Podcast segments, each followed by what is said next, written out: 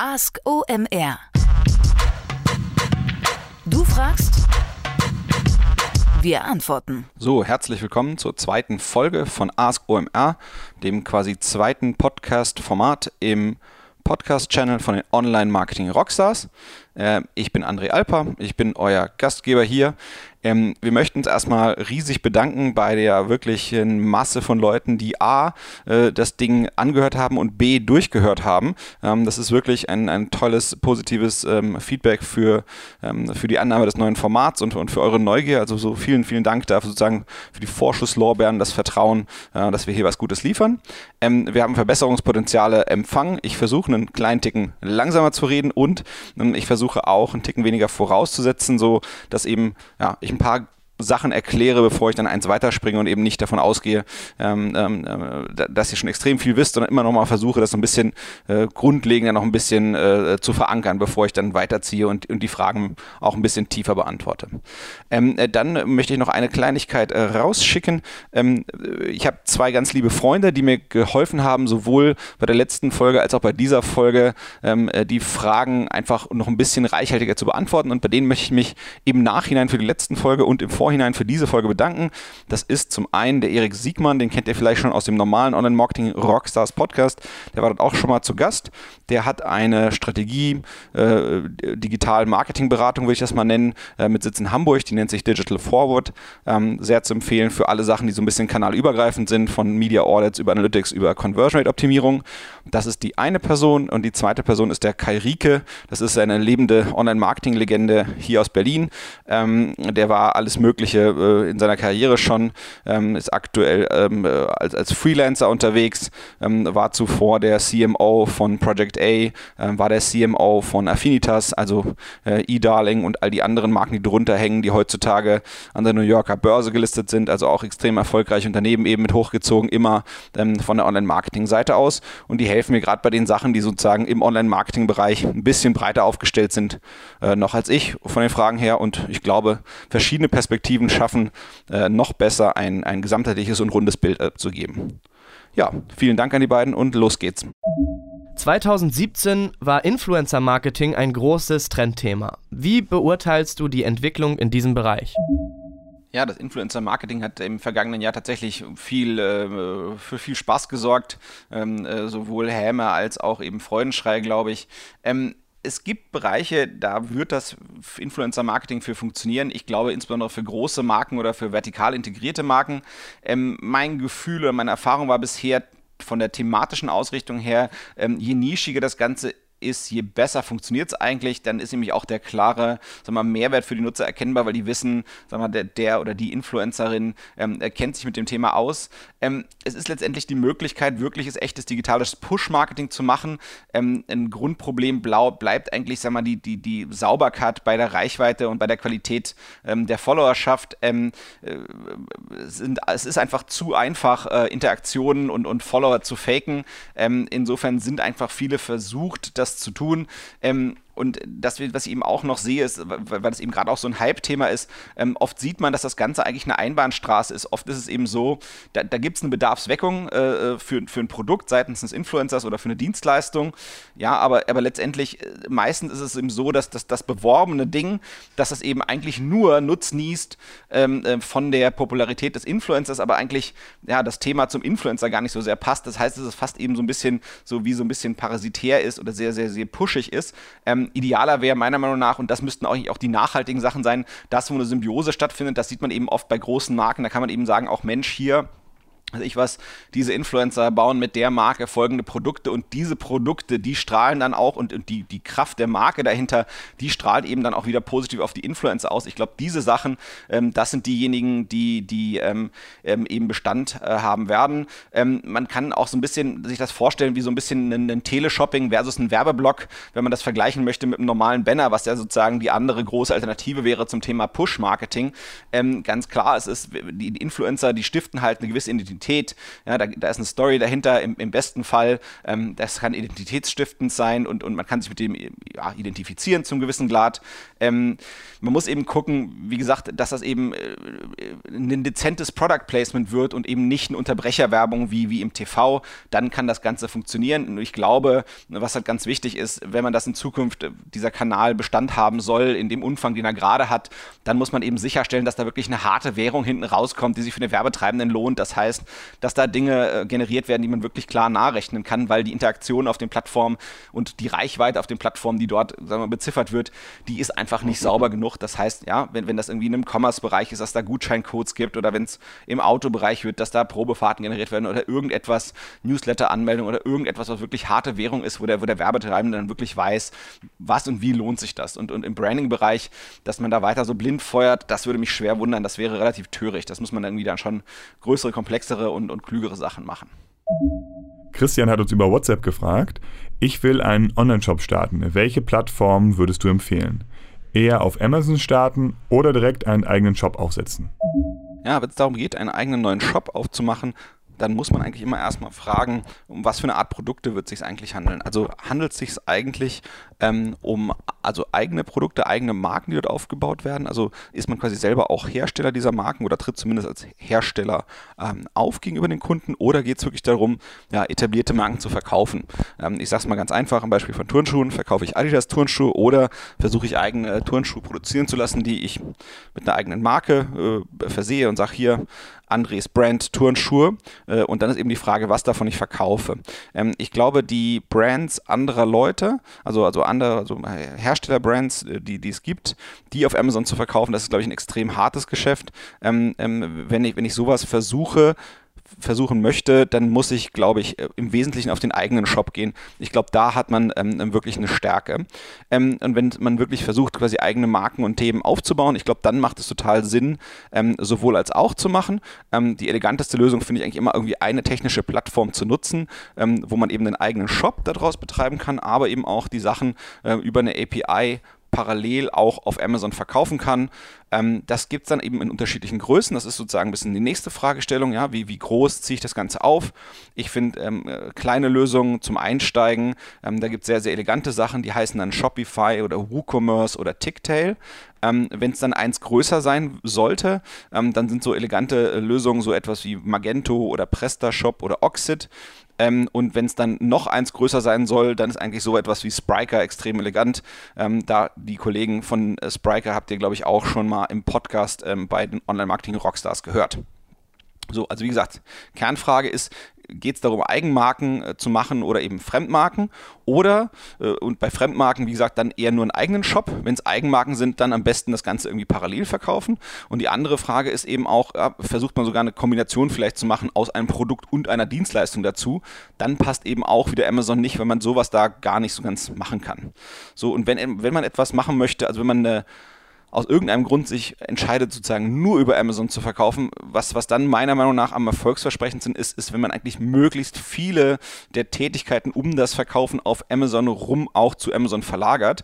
Ähm, äh, der Stichwort dazu heißt FBA, also Fulfillment by Amazon. Und in dem Fall äh, äh, bestellt man quasi Ware im Herstellerland, ich sage mal zum Beispiel China, ähm, lässt das dann direkt die Palette zu Amazon schicken und dann macht Amazon alles von dort aus und dann kann man sich wirklich aufs Marketing äh, dieser Eigenmarken Marken ähm, äh, fokussieren. Ähm, dann ein anderer äh, Punkt, der mir dazu noch einfällt, ist immer super spannend, wenn man eigentlich so eine Plattform, also eine Standardtechnologie benutzt, ähm, äh, egal für welche sozusagen Größenkaliber, ähm, dann ist es, glaube ich, ganz spannend, einen ordentlichen Produktdatenfeed zu haben.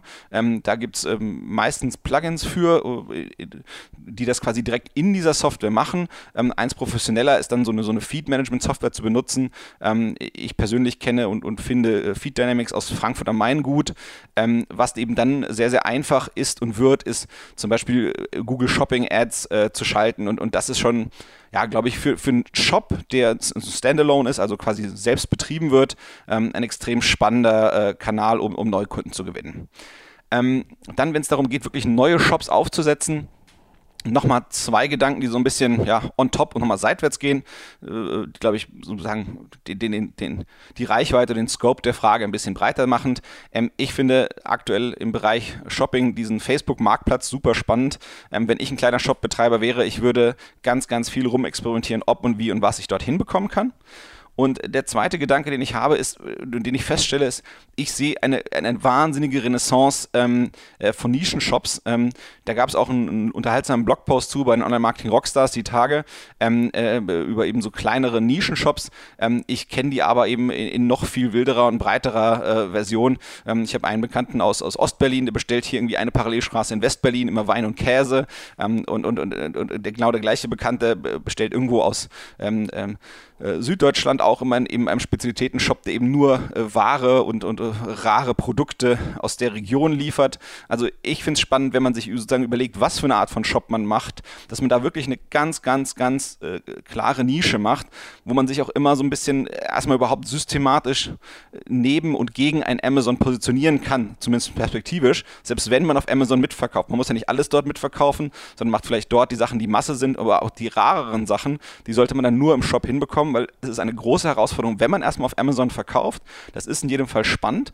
Das sorgt für Volumen, aber in der Regel ist es eben nicht so stark für die Marge. Die Marge wird immer im eigenen Shop deutlich besser sein. Das heißt, man muss sich überlegen, wie kriege ich eigentlich die Leute von Amazon, die dort bei mir kaufen, wie kann ich die gegebenenfalls wandeln in Käufer in meinem eigenen Shop. So, und da ist halt Amazon natürlich selbstverständlich sehr, sehr stark restriktiv, aber man kann eben zum Beispiel damit arbeiten, wenn man eine Spezialität hat, keine Ahnung, ich verkaufe nur irgendwelchen exquisiten Käse, dass ich irgendwie einen Teil, der sozusagen die breite Masse anspricht, dass ich den auf Amazon anbiete und versuche dort sozusagen erstmal Masse zu generieren und dann kann ich gleichzeitig vielleicht irgendwie einen Flyer beilegen und sagen, hier in unserem, in unserem eigenen Shop haben wir noch folgende Produkte und dann ist man derart auch nicht Konkurrenz von Amazon. Ich glaube, das ist, müsste dort den Reglementarien irgendwie relativ solide entsprechen. So, das meine Gedanken dazu und weiter geht's. Eine Frage, die uns mehrfach erreicht hat. Wie wird sich Facebooks neue Newsfeed-Strategie auf die organische Reichweite von Brands und Publishern auswirken? Was kann ich tun, um weiterhin relevante Reichweite bei Facebook zu verzeichnen? Ja, tatsächlich eine der super, super heißen Fragen, die gerade im Raum steht für alle Leute, die aus Social Media, ähm, insbesondere über den klassischen Feed, also über, über das organische Social Media, ähm, äh, Traffic ziehen. Ähm, ich glaube, es ist ganz wichtig, erstmal für die Beantwortung der Frage, Brands und Publisher stark zu unterscheiden. Also eine Brand wäre für mich jemand, der Werbung macht für seine Produkte, die er dann wiederum mit Handelspartnern oder selber verkauft. Und Publisher ist eben ja, eine klassisch eine Zeitung, eine Zeitschrift. Ähm, ähm, genau. Und die muss man eben hart unterscheiden. Die, die, die Zeitschriften oder Zeitungen oder, oder Online-Magazine, die verdienen ja Geld mit Werbung. Das heißt, sie brauchen die Reichweite, um dann eben diese Reichweite weiter zu verkaufen an die äh, Werbetreibenden. Und die Brands sind ja selber sozusagen die Werbetreibenden, die möchten äh, äh selber direkt ja, vor, die, vor die Nase gesetzt werden bei den Usern. Ähm, ja, ich finde es erstmal wichtig zu verstehen, warum macht das eigentlich Facebook? Ähm, ich glaube, da gibt es ein paar unterschiedliche ähm, Gründe, die dahin führen können und, und, und das, das, das macht schon Sinn, die zu verstehen, ähm, um dann eben auch zu verstehen, was eben alternative ähm, oder sagen wir mal gegenwirkende äh, Strategien sein können. Äh, das eine ist erstmal, ähm, es gibt da Leute, die eben sehr, sehr kostenlos aus Facebook-Traffic rausziehen. Ähm, aber in dem Fall hat Facebook nichts davon. Und dadurch, dass sie organische Reichweite bei Publishern begrenzen, erzwingen sie quasi ein, ein, ein Bezahlen für die Reichweite und dadurch kriegen sie auch etwas davon, daran, dadurch verdient Facebook eben auch etwas äh, äh, daran, äh, dass diese Publisher den Traffic bekommen. Das heißt, statt irgendwie einfach alles kostenlos wegzugeben, was sehr wertvoll ist und dann verdienen andere daran, geht es einfach hier darum, ja, zu partizipieren daran, was man total nachvollziehen kann für ein ja, klassisches börsengelistetes Unternehmen. Da gibt es ja auch gewisse Verpflichtungen.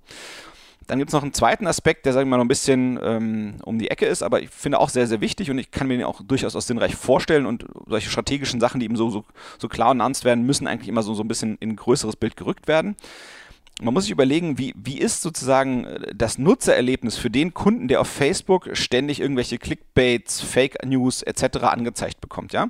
Der klickt da vielleicht drauf, weil da eben ähm, Headlines sind, also Überschriften, die wo man sich kaum zurückhalten kann, die anzuklicken. Und er geht dann auf irgendeinen komischen äh, äh, C-Klasse Publisher, also irgendwie so eine ganz üble Online-Publikation und wird dann von der einen zur nächsten geschickt und dauernd kommen Pop-ups etc. pp. Das heißt, manchmal kriegt er vielleicht den Trash oder, äh, und, und manchmal eben nicht. Aber in jedem Fall ist das das Nutzererlebnis, also das, was ähm, ähm, der Kunde empfindet, wenn er sich die Sachen anguckt, die ihm Facebook dann vor die Nase hält Das ist nicht sehr geil. So, und da gibt es natürlich eine große, große strategische Gefahr für Facebook. Ähm, es könnte zu Churn kommen für, das, für die ganze Plattform. Also Facebook ist ja letztendlich deswegen so erfolgreich, was eine Plattform ist, weil eben andere Leute ihr Geschäft auf Facebook aufbauen können, was eben so ein ganzes Ökosystem oder Betriebssystem geworden ist äh, für eine ganze Art von Geschäften. So, und äh, die ganzen Plattformen, die sind sicherlich äh, miteinander im Wettbewerb, ja. Das kann eben alles sein, ein Instagram, ein Facebook, ein Snapchat, das sind alles eben Plattformen ähm, und, und Google letztendlich auch. Und Facebook muss eben sicherstellen, dass das langfristige Erlebnis der User mit Facebook ein positives ist. Denn nur dann bleiben sie auf der Plattform. Wenn man ständig irgendwelche Fake-Artikel vor die Nase kriegt und die, die treffen auch noch mit der Überschrift genau das, was mich interessiert, ich lasse mich dann zu verlocken und ärgere mich dann wieder, dass ich da draufgeklickt habe, obwohl ich draufgeklickt habe dann werde ich irgendwann vielleicht gucken, ja, finde ich irgendwie einen anderen Weg, wie ich besser zu meinem täglichen Konsum an Informationen kommen möchte.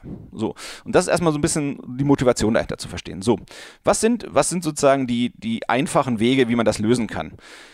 Ähm, Machen wir den einfachen Fall zuerst, die Brands. Also es gibt erstmal, ich glaube, es gab erst ein großes Missverständnis, was mich immer schon gewundert hat, ist, die, die Brands dachten, es gibt irgendein Recht auf kostenlose Reichweite äh, bei Facebook. Äh, Facebook ist letztendlich, man nennt das oft so Earned Media, das heißt eine verdiente Reichweite. Das heißt, um Leute auf Facebook zu erreichen, muss irgendwie erstmal Likes kriegen oder eben Werbung schalten.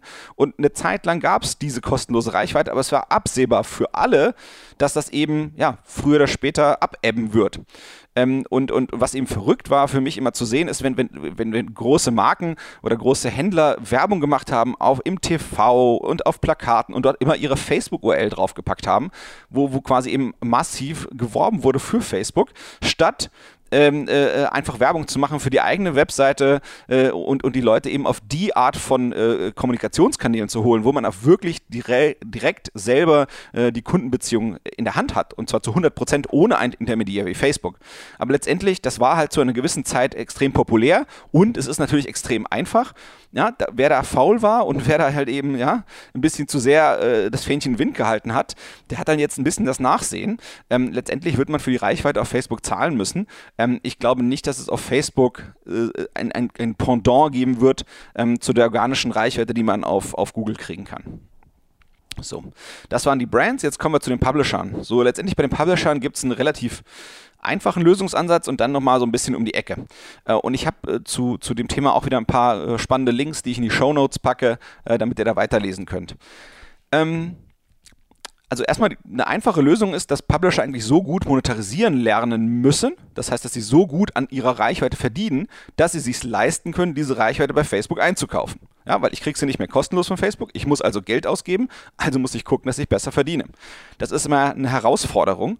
Ähm, und, und, und normalerweise war man ja eben so als Publisher gewöhnt, ja, ich habe so und so viele Likes, ich poste etwas und das wird automatisch funktionieren. So, und was man eben jetzt sieht, ist, dass der Content noch die, die Ansprüche an den Content, was die, die Interaktivität angeht, die wird extrem steigen. Denn nur wenn wirklich Personen dieses Ding sharen, liken, kommentieren, nur dann wird das Ding wirklich in den, in den, in den, ja, in den Strang an Informationen kommen, den einem Facebook äh, darstellt, also quasi in diesen Newsfeed. So, das heißt, das Engagement wird wesentlich, wesentlich wichtiger, wenn es um die Qualität der, der, der, um, um sozusagen äh, das Gewinnen von halbwegs organischer Reichweite ähm, ähm, in Facebook geht. Auf der anderen Seite hat äh, Google, äh, Entschuldigung, Facebook äh, vor ein, zwei Monaten, ich packe den Link in die Show Notes, bekannt gegeben, dass sie bekämpfen werden, äh, Leute, die zu sehr drängeln auf Engagement von Usern. Das heißt, die sagen, Mensch, like diesen Artikel, dann tadada. Oder kommentier hier drunter, dann tadada. Oder share diesen Artikel, um bla bla bla zu erreichen. So, das heißt, hier sieht man eben einen Interessenskonflikt, der passieren wird. Man wird Artikel bringen müssen, die Engagement verursachen oder, oder, oder ja, nach sich ziehen, weil das bringt natürlich immer noch kostenlose Reichweite, weil das, was der, die User machen, das kommt, also was meine Freunde machen, kommt bei mir im Stream. Das heißt, meine Freunde liken einen Artikel, sharen einen Artikel, dann kommt er bei mir im Stream. Und nur weil ich einen Publisher mit einem Like versehen habe und der was heraus oder etwas verlinkt auf Facebook, kommt es bei mir eben noch lange nicht in den Stream. So, das heißt, ich brauche Engagement, ich muss ich muss Aktivität entfalten auf Facebook, die Engagement hervorruft. Einerseits, andererseits möchte Facebook nicht, dass sich das, was auf Facebook passiert, Engagement sozusagen ertrickst. So, und das ist unterhaltsamerweise ein Interessenskonflikt, den es so ähnlich im, im, im, im Suchmaschinenoptimierungsbereich eben auch gibt, ja.